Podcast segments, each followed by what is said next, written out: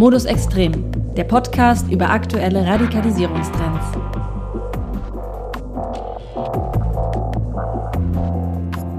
Hallo Julia. Hallo Sören. Du auch hier. Ja, Überraschung, was? Also wir geben zu, es war jetzt eine Weile still um uns hier, aber seien wir ehrlich, so ist es halt manchmal. Jetzt sind wir ja endlich wieder hier mit einem natürlich wie immer extrem spannenden Thema. Richtig. Heute geht es um ein Forum im Internet, das zuletzt ein bisschen in der Öffentlichkeit stand und das die meisten von euch vermutlich trotzdem nicht kennen. Und es geht um Mobbing, Transfeindlichkeit, Menschenhass. Unser Podcast ist zwar sowieso eine einzige Triggerwarnung, aber jetzt habt ihr es nochmal gehört. Herzlich willkommen bei Modus Extrem. Dieses Mal Kiwi Farms. Wo kommt es her? Was machen die Leute da? Und ganz wichtig, was zum Teufel ist los mit denen?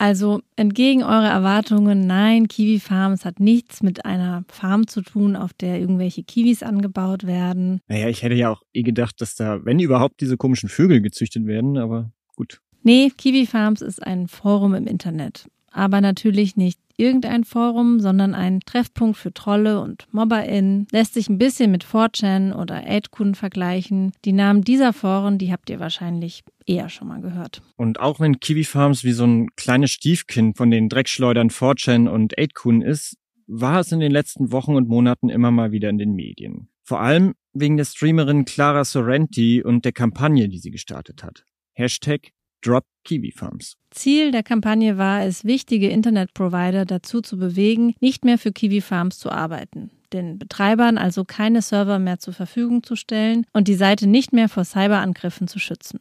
Die Idee, sich das Forum mal genauer anzuschauen, das kam uns aber schon vorher. Beziehungsweise dir, Sören, kam es schon vorher, denn du bist ja ganz gerne mal auf Kiwi Farms unterwegs, oder? Genau, denn in meiner Freizeit durchforste ich ja das Internet nach Radikalisierungstrends. Mhm. Und gerade in den letzten Jahren nach verschiedenen rechtsextremistischen Anschlägen bin ich auf Kiwi Farms meistens fündig geworden. Und was hast du da so gefunden? Naja, Material. Also beim Attentat von Halle zum Beispiel konnte man dort sehr früh das sogenannte Manifest und auch die Aufzeichnung des Livestreams finden, den der Täter übertragen hat. Das hat mir auch unsere heutige Gesprächspartnerin bestätigt die Leute auf Kiwi Farms sind sehr gut darin, solche Sachen zu finden. Also gut, auf Kiwi Farms wurden und werden so einiges an Material von Terroranschlägen, Amokläufen und so weiter geteilt. Content, der sich sonst nicht immer so einfach im Internet finden lässt. Aber das ist ja nicht alles. Nee, genau. Ich würde sagen, Kiwi Farms ist eins der radikalsten Mobbingforen. Sozusagen ein virtueller Pranger, auf dem Menschen für das, was sie verkörpern oder für die Meinung, die sie vertreten, vorgeführt werden. Seit Jahren haben Mitglieder des Forums Transpersonen, queere Menschen und Frauen ins Visier genommen und alles versucht, um diese Menschen fertig zu machen. Traurigerweise mit ziemlich großem Erfolg. Mehrere Selbstmorde werden mittlerweile mit Hasskampagnen auf Kiwi Farms in Verbindung gebracht. Und wie uns unsere heutige Expertin, mit der wir für die Folge gesprochen haben, gesagt hat,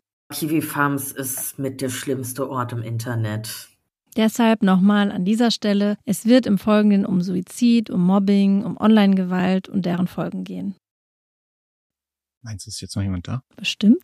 Also gut. Kiwi Farms ist ein virtuelles Mobbing-Forum, ein Trollforum, eine Stalker-Community. Es umfasst aber auch zwei Wikis, also zwei Internetlexika. Vor allem ist es aber ein transfeindliches Forum, also eine Plattform, auf der Menschen der LGBTQI-Plus-Community fertig gemacht werden. In den letzten Jahren ist Kiwi Farms durch sogenanntes Doxing aufgefallen. Beim Doxing geht es quasi darum, den virtuellen Hass in das analoge Leben zu übertragen, indem zum Beispiel Klarnamen oder Privatadressen der Personen veröffentlicht werden, die man fertig machen will. Ja, aber wo kommt Kiwi Farms jetzt eigentlich her? Tatsächlich ist das gar nicht so leicht und deshalb haben wir uns die Person eingeladen, die das erklären kann wie keine andere. Wenn wir über Kiwi Farms sprechen, müssen wir über Christine Chandler sprechen. Und alles an der Geschichte von Christine Weston Chandler ist traurig und schlimm. Das ist Veronika Kracher, Autorin und Expertin für, wie sie schreibt, belastende Phänomene im Internet. Sie hat ein sehr gutes Buch über Incels geschrieben, deshalb haben wir sie für unsere Incel-Folge schon mal interviewt. Veronika sagt also, Kiwi Farms wäre ohne Christine Chandler nicht denkbar. Es handelt sich bei Christine Chandler um eine also mutmaßlich autistische und auch schwer autistische Person, die Online-Bekanntheit darüber erhielt, einen Webcomic zu machen namens Sonichu. Und da es eben ein Comic war, der sehr eigen war und der sehr, sehr dilettantisch gezeichnet war und eben auch so sehr interessante Einblicke in eben Chandlers Weltauffassung, die eben sehr realitätsfremd war, bot, wurde das schnell zu so einem, zu einem Internetphänomen, bei dem Leute gesagt haben, ach, guck dir das mal an, das ist ja witzig, lächerlich, cringe eben.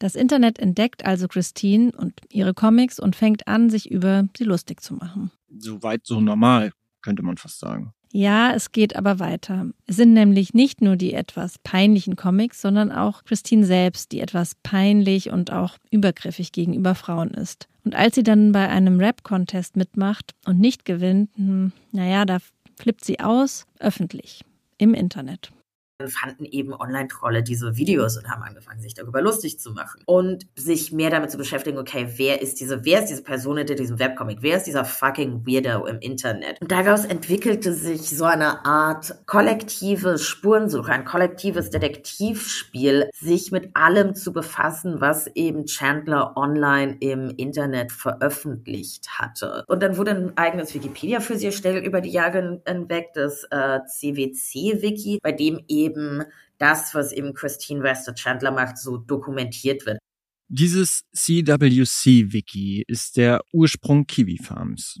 UserInnen gründen es 2008, um ihrer, sagen wir mal, Faszination für Christian, wie sich Christine online nennt, nachgehen zu können. Eine wichtige Rolle spielt dabei, dass sich Christine zunächst als Christopher bezeichnete. Erst später fängt sie an, sich als Christine zu identifizieren. Sie ist also eine Transfrau.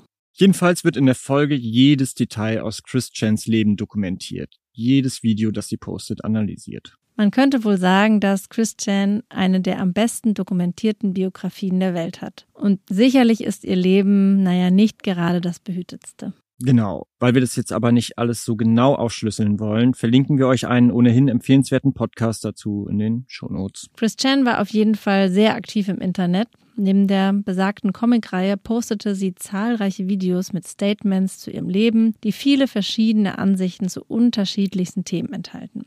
Und ganz allgemein könnte man wohl sagen, dass das jetzt keine sonderlich klugen Ansichten sind. Chandlers Verhalten im Internet ist ziemlich problematisch. Ihre Videos beinhalten immer wieder rassistische oder auch mal homophobe Kommentare. Allerdings ist Chandler auch nicht gesund, hat Autismus und demnach einen etwas anderen Realitätsbezug. Das soll jetzt nichts rechtfertigen, verweist aber darauf, dass Chandler in einer anderen Welt vielleicht einfach professionelle Hilfe bekommen sollte. Und vor allem rechtfertigt es natürlich auch nicht, sie fertig zu machen. Denn nach Meinung der Community provoziert Christine Chandler quasi diesen Hass selbst. Allein deswegen, weil sie bestimmte fragwürdige Inhalte veröffentlicht. Sie sei also selbst schuld daran, dass sich über sie lustig gemacht wird. Vielleicht ist aber auch einfach das Problem, dass sie transgender ist. Vielleicht. Dazu kommen wir später nochmal. Irgendwann wird jedenfalls ein Eintrag für Christian in der Enzyklopädia Dramatica erstellt, eine Art Troll-Wikipedia für Internetphänomene, Memes. Die Seite bezeichnet sich selbst als Satire-Webseite. Man kann sie aber auch ganz ohne Probleme als menschenverachtende und radikale Enzyklopädie bezeichnen. Nachdem Chandler die Administratoren der Seite bittet, den Eintrag zu löschen, wird der Hate Mob erst so richtig wild. Zensur, bla bla bla. Mhm, genau. Und so entsteht also 2008 Kiwi Farms oder zumindest das erste Wiki von Kiwi Farms mit dem Namen CWC Wiki. In Kiwi Farms wird es dann 2015 umbenannt. Gegründet wurde es übrigens von Josh Moon, einem White Supremacist, also einem Rechtsradikalen, aber das nur mal ganz so am Rande erstmal. In dem CWC-Wiki bzw. auf Kiwi Farms wird bis heute alles gesammelt, was über Chandler zu finden ist. Jede Zeichnung, jeder Videoblog, jeder Tweet, jeder Post. Einfach alles wird in das Forum gestellt und diskutiert. Und irgendwann, naja, entwickelt sich eine Art Wettrennen um die brisantesten Informationen. Viele Sachen werden also nur öffentlich, weil Leute irgendwelche Konten Chandlers hacken. Aber nicht nur das, ein Teil dieser Mobbergemeinschaft ist so perfide, dass sie sich Chandler gegenüber als Freundin ausgeben, um noch näher an sie ranzukommen. Privater Content klickt einfach besser, bringt noch mehr Fame. Ja, und so veröffentlichen immer wieder irgendwelche Menschen persönliche Nachrichten, intime Fotos und Videos, meist offensichtlich mit der Intention, sie fertig zu machen. Und um vielleicht nur eines der krassesten Beispiele für mich zu nennen oder was bei der Recherche für mich am krassesten war, da wurde ein 13-jähriger Junge angestachelt, sich als Mädchen auszugeben, um Chandler zu Telefonsex zu bringen, um das dann, was auch sonst, aufzeichnen und veröffentlichen zu können. Aber natürlich bleibt es auch nicht dabei, dass die Leute Christian im Digitalen fertig machen. UserInnen tauchen auch im analogen Leben von Chandler auf, kontaktieren das soziale Umfeld, geben sich als Journalistinnen oder Freundinnen aus, um an noch mehr vertrauliches Material heranzukommen. Alles einzig mit dem Ziel, sie noch mehr zu peinigen und zu demütigen. Aber natürlich auch, um sie zu provozieren, denn jede Reaktion produziert neues Material. Ja, und naja, leider lässt sie sich in der Tat davon provozieren und befüllt das Internet immer weiter mit Content, innerhalb dessen sie auf die gegen sie laufende Hasskampagne reagiert. Es ist wie eine Art Spiel. Und bei wem da jetzt schon die Alarmglocken bimmeln nach dem Motto, Moment mal, das kommt mir irgendwie bekannt vor. Ja, genau, das klingt verdächtig nach dem Drachengame. Aber dazu ist ja gerade erst ein Podcast erschienen. Übrigens ein sehr empfehlenswerter Podcast. Jedenfalls könnten wir hier noch ewig weiter Beispiele aufzählen, was mit Chandler noch so alles gemacht wurde. Aber ich denke, es ist schon auch deutlich geworden, dass die UserInnen von Kiwi Farms besessen von Chandler waren und immer noch sind. Aber leider bleibt Chandler nicht das einzige Opfer der Kiwi Farm Community. Aber eben das erste. Und ich würde sagen, nicht nur das erste Opfer von Kiwi Farms, sondern die erste insgesamt, gegen die eine derartige Hass- und Hetzkampagne im Internet abgelaufen ist. Chris Chan und ihre traurige Bekanntheit jedenfalls zog immer mehr Hater und Trolle an. Kiwi Farms wuchs und das Betätigungsfeld in Anführungszeichen weitete sich aus. Also ein ausschlaggebender Moment war meines Erachtens nach durchaus auch die Gamergate-Kampagne, also eine mesogyne Hasskampagne gegen vor allem Frauen aus der Videospiel-Community, hinter der Kiwi Farms auch eine treibende Kraft war. Diese misogyne Hasskampagne gegen Frauen aus der Gaming-Community ist eigentlich ein Thema für sich und man kommt bei diesen Themen eigentlich nie drum herum.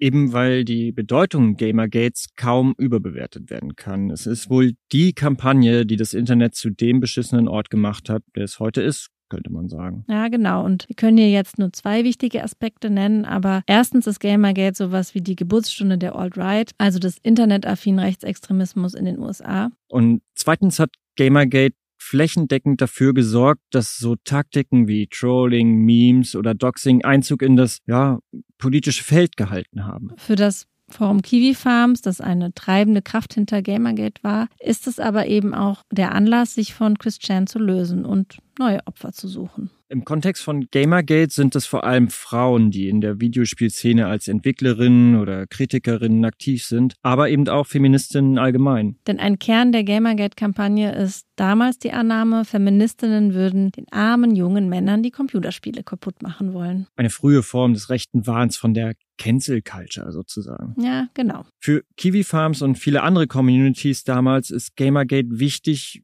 weil es politisiert. Das erste Mal können sie ihre Mobbing- und Trolling-Instrumente einsetzen in einem, ich sag mal, politischen Kampf. Dem Kampf gegen den Feminismus, die Social Justice Warriors oder wie heutzutage auch in Deutschland einige Chefredakteure oder Freiheitskolumnistinnen sagen würden, den Woken Mob. Und das hat einen sehr praktischen Vorteil. Man kann sich im Recht sehen. Das Mobben und Verfolgen, das Quälen und Triezen von Menschen ist auf einmal legitim. Schließlich tun die Opfer ja Unrecht. Sie sind selbst schuld daran, dass sie zu Opfern werden. Im Falle von Gamergate, weil sie angeblich Computerspiele zensieren wollen. Und wo man sich im Recht sieht, da verschwimmen oft die Grenzen. Drei Suizide werden dem Forum Kiwi Farms inzwischen zugeschrieben. Zuletzt traf es Nier oder mit echtem Namen David Ginder. In der Gaming-Community war Nier ziemlich bekannt, vor allem für deren Mods, also für die Modifikation von Videospielen. David betrachtete sich zudem als non-binäre Person. Für den Job wäre das jetzt egal gewesen, für Kiwi Farms nicht. Am 27. Juni 2021 veröffentlicht Nier einen längeren Thread auf Twitter. Er beginnt mit einem Selfie. Das bin ich. Mein echter Name ist Dave. Sorry, dass ich nie in der Lage war zu lächeln. Und weiter, die Wahrheit ist, dass ich mein ganzes Leben lang veralbert, gedemütigt und gemobbt wurde. Immer tat es weh, so sehr, dass ich es nicht in Worte fassen kann. Als es auf 4chan passierte, konnte ich es nur in tiefer Depression ertragen. Doch dann kam Kiwi Farms. Nier beschreibt, wie es von Attacken wegen Davids Autismus weiterging zum Doxing des gesamten Freundeskreises, wie versucht wurde, Niers Freundinnen in den Selbstmord zu treiben, wie es in einem Fall wohl auch gelang. Nier schreibt, dass nichts die Trolle zufriedenstellen kann. Immer wieder neue Threads auf Kiwi Farms, immer wieder neue Docs. Er schreibt, ich hätte das ausgehalten, wenn Josh Moon, der Betreiber von Kiwi Farms, auch nur ein bisschen Anteilnahme gezeigt hätte. Doch das tat er nicht. Das hier ist nicht meine Schuld, es ist seine, es ist die Schuld jeder einzelnen Person, die mich zu diesem Punkt getrieben hat. Dann verabschiedet sich Nier. Ich werde euch alle so sehr vermissen, aber wenigstens komme ich so endlich zur Ruhe. Der letzte Tweet Niers ist ein Lied. Die Reisen der Seelen heißt es auf Deutsch.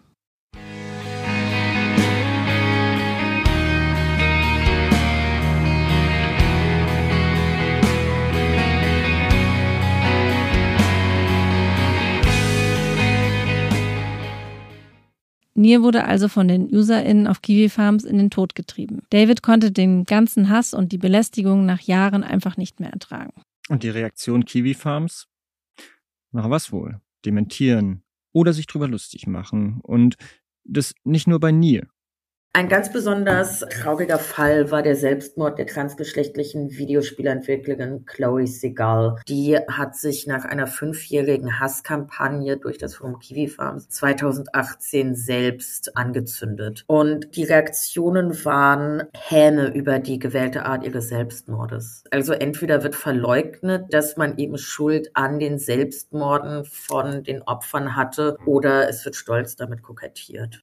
Wenig überraschend findet man unter Niers Twitter-Thread einige Tweets von Kiwi Farms-Usern. Sie ziehen die Echtheit des Selbstmordes in Zweifel und posten weiter private Bilder Niers. Eine Frage, die sich hier ja jetzt stellt, ist, wie genau wird man eigentlich zum Opfer? Kann das jede und jeder werden, der oder die im Internet aktiv ist, oder trifft es bestimmte Personen? Und die Antwort darauf ist zweigeteilt. Einerseits kann jede oder jeder Opfer werden, der oder die sich öffentlich äußert und auf den Radar solcher Communities gerät. In der Realität aber sind es Leute, die aus einer bestimmten Position heraussprechen. Sprich, aus einer Position der Minderheit heraus. Also zum Beispiel von Rassismus Betroffene, Frauen oder im Fall von Kiwi Farms eben vor allem queere Menschen oder Transpersonen. Jetzt ist es aber so, dass die UserInnen auf Kiwi Farms nicht offen sagen, ey, da ist diese Transperson, die machen wir jetzt fertig.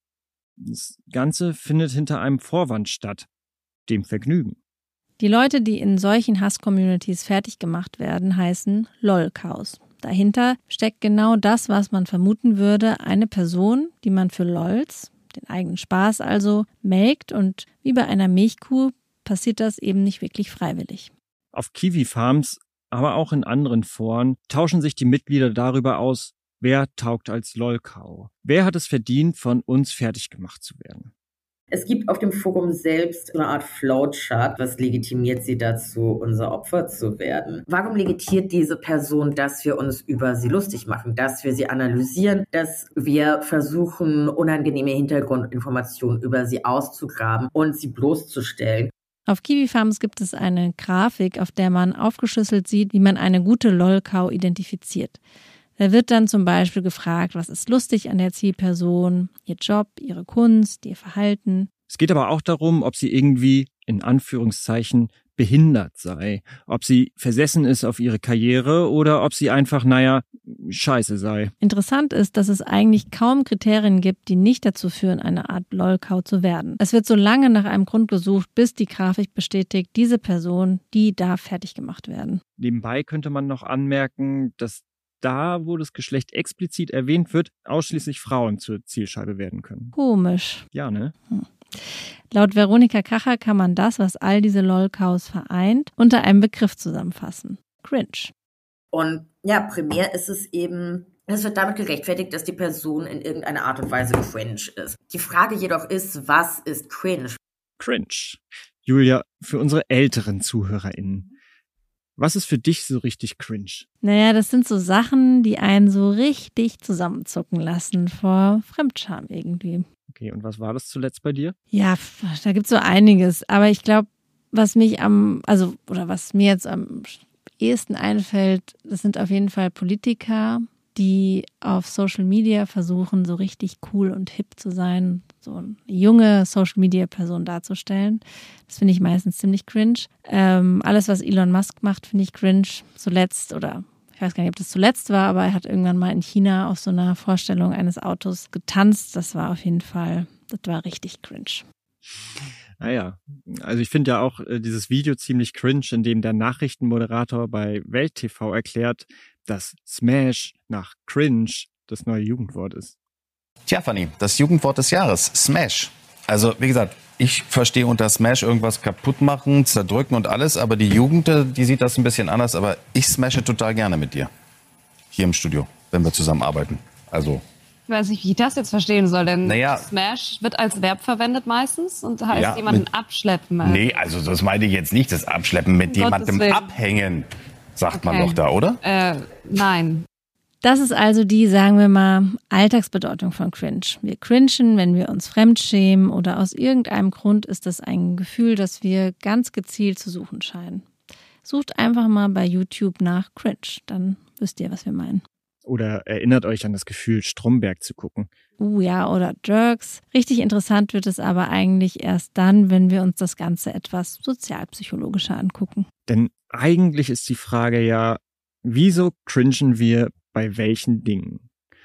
Veronika Kracher hat uns in diesem Zuge ein wirklich, wirklich empfehlenswertes YouTube-Video der YouTuberin Natalie Wynn empfohlen. Cringe. Mega cringe. I think I say this word like 50 times a day. Cringe, cringe, cringe. Ja, auf ihrem YouTube-Kanal ContraPoints setzt sich Wynn damit auseinander, was cringe eigentlich ist und kommt zu dem naheliegenden Schluss, wenn wir uns über etwas fremdschämen, dann aus einem ganz bestimmten Grund. Entweder wir cringen, weil wir mit jemandem Mitgefühl haben, weil wir einer Person in einer Situation zusehen, in die wir uns hineinversetzen können, in der dann etwas Peinliches passiert und wir Mitleid haben. Ja, zum Beispiel, wenn eine Schauspielerin bei einer Preisverleihung über ihr Kleid auf die Bühne stolpert. Mitgefühl könnte man also auch sagen. Genau.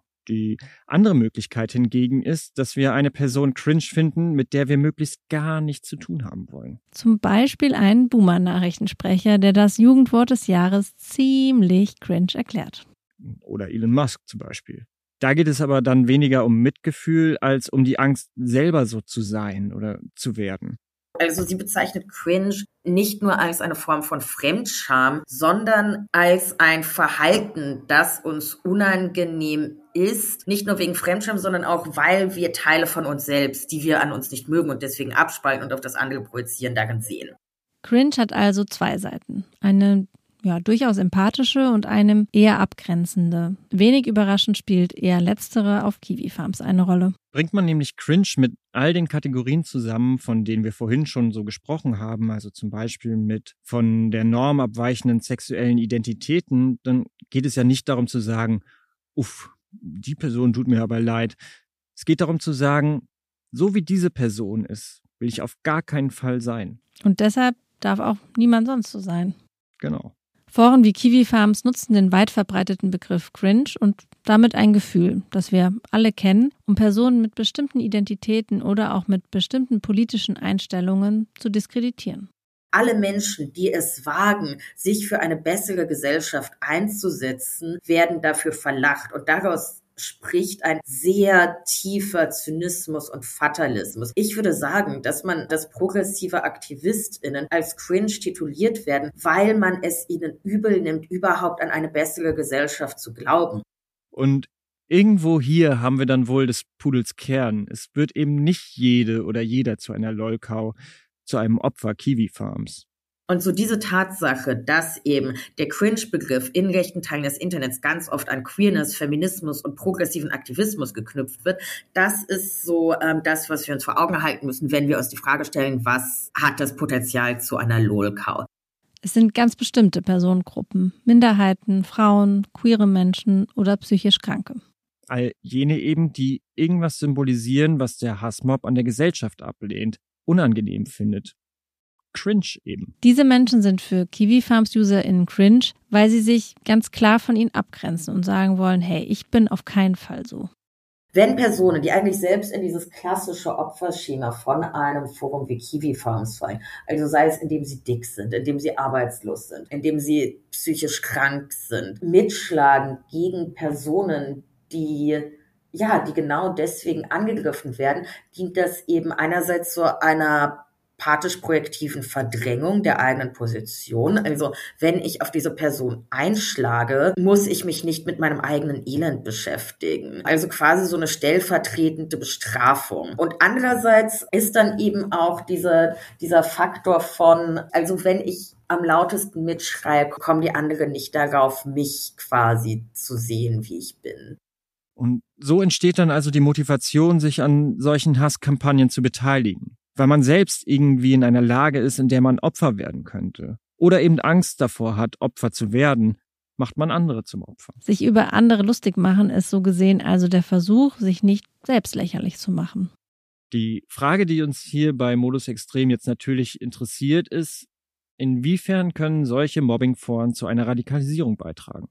Bei Kiwi Farms ist es ganz offensichtlich so. Was als Mobbing Christians beginnt, wird irgendwann zu einem Sumpf an Misogynie und Transfeindlichkeit und damit eben auch politisch. Und was als Detektivspiel zu einer Person beginnt, wird irgendwann zu einem politischen Kampf gegen alles irgendwie als na, progressiv gesehen. Ne? Aber sind deshalb alle, die sich an diesem Mobbing beteiligen, irgendwie rechts? Naja, vermutlich nicht. Gehen wir nämlich mal einen Schritt weg von Kiwi Farms und hin zum Drachengame, das hier in Deutschland leider relativ bekannt ist, dann wird es schon etwas schwieriger. Klar, auch da gibt es immer wieder Leute, die eindeutig rechts sind, die sich in Nazi-Telegram-Foren rumtreiben und Hitler-Memes teilen, aber es sind eben bei weitem nicht alle. Die Frage ist aber, muss das so bleiben? Oder machen solche Foren und solche Games vielleicht anfällig für eine Radikalisierung? Veronika Kracher sieht auf jeden Fall Parallelen und damit begünstigende Faktoren zwischen dieser Art von Mobbing und Rechtsextremismus. Also ganz elementarer Bestandteil von Rechtsextremismus ist ja die Dehumanisierung und die Abwertung des anderen, als auch die damit eigentlich hergehende narzisstische Selbstüberhöhung. Und die wird ja in diesen Online-Mobbing-Kampagnen ja vorgegeben und eingeübt, genauso wie von sich selbst eben abgespalten wird, dass man anderen Menschen Gewalt antut. Man könnte also sagen, nicht alle, die in solchen Foren aktiv sind, werden automatisch zu Rechtsextremen. Aber sie erlernen dort Denkmuster und Handlungsweisen, die auch im Rechtsextremismus weit verbreitet sind. Und mit zunehmender Dauer, sagt Kracher, wird es immer schwieriger, sich wirklich davon abzugrenzen. Du sagst permanent derart grausame und menschenfeindliche Sachen, dass du irgendwann dich nicht mehr emotional davon abgrenzen kannst. Also es erfordert tatsächlich psychische Kapazitäten, wenn ich antisemitische, rassistische, misogyne Witze mache, die nicht zu internalisieren. Und das hört, wenn man sich permanent in solchen Online-Communities befindet, kann man das irgendwann nicht mehr und ähm, internalisiert deswegen dieses Gedankengut. Auch diejenigen also, die da am Anfang irgendwie so aus Spaß mitmachen, die können irgendwann Spaß nicht mehr von dem, was sie wirklich denken, unterscheiden. Und tatsächlich ging es so vielen Usern des Forums 4chan. In internen Chats, die vor ein paar Jahren veröffentlicht wurden, konnte man ganz gut nachvollziehen, dass diese Art des Humors und der Grenzüberschreitung dazu führten, dass einige Personen dieses Weltbild annahmen. Von lustig gemeinten Holocaust-Witzen zur Holocaust-Leugnung quasi. Aber was heißt das jetzt für die Prävention und die Radikalisierung? Ja, im Grunde genommen erstmal hinsehen, denn Kiwi Farms zeigt ja recht deutlich, wie aus vorgeblich unpolitischen Communities radikal politische Foren werden können, die mindestens indirekt für Tote verantwortlich gemacht werden können. Und gerade dann, wenn Antifeminismus und Transfeindlichkeit eine Rolle spielen wir müssen uns halt an der Stelle eben auch vor Augen halten, inwieweit Zynismus und Sadismus und eben vor allem aber auch Transfeindlichkeit und Antifeminismus als Türöffner in eine Online-Radikalisierung in den Rechtsextremismus fungieren können. Das Beispiel Kiwi Farms zeigt dabei sehr gut, wie sich die Abwertung von Personen paart mit der vorgeblichen Suche nach Unterhaltung. Denn auffällig oft sind eben die Leute, die als cringe bezeichnet werden und über die sich lustig gemacht wird, queer, trans oder feministisch. dass dann gesagt wird so, oh ja, hier, schau dir mal diese peinliche Feministin auf YouTube an, schau dir mal diese peinliche Transaktivistin auf Twitch an. Und dadurch, dass es eben so ein großes Forum ist, auf dem einfach auch sehr viele Rechtsextreme herumhängen, weil natürlich hängen Rechtsextreme auf einem menschenfeindlichen Troll- und Doxing-Forum herum, dass dann eben man ganz schnell mit konkreten Verschwörungsnarrativen konfrontiert wird. Letztlich muss man vielleicht einfach betonen, wollen wir Radikalisierung verhindern, müssen wir toxische Umgebungen verhindern. Eine Gesellschaft, in der es als Spaß gilt, Menschen zu mobben, muss sich eigentlich überhaupt nicht wundern, dass Mobbing gängige Praxis in radikalen Kontexten wird. Und eine Gesellschaft, die seit Monaten toxische Debatten darüber führt, ob Transpersonen jetzt irgendwie sein dürfen, wie sie halt sind, muss sich nicht wundern, wenn eben diese Transmenschen zu Zielscheiben werden. Wenn man sich aber die Debatten, die so gerade online dieser Monate geführt werden, anschaut, dann braucht man sich aber wohl keine allzu große Hoffnung machen, dass diese Gesellschaft das in nächster Zukunft in den Griff bekommt.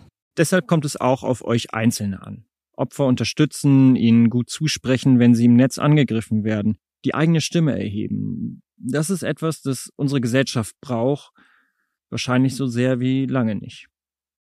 Ja, und mit diesen Worten oder mit diesem Wort zum Sonntag sagen wir mal Tschüss. Würde ich auch sagen. Alle möglichen Links findet ihr wie immer in den Show Notes und wir versprechen, dass ihr auf die nächste Folge vielleicht nicht ganz so lange warten. Genau. Bis dann. Bis dann. Ciao. Ciao.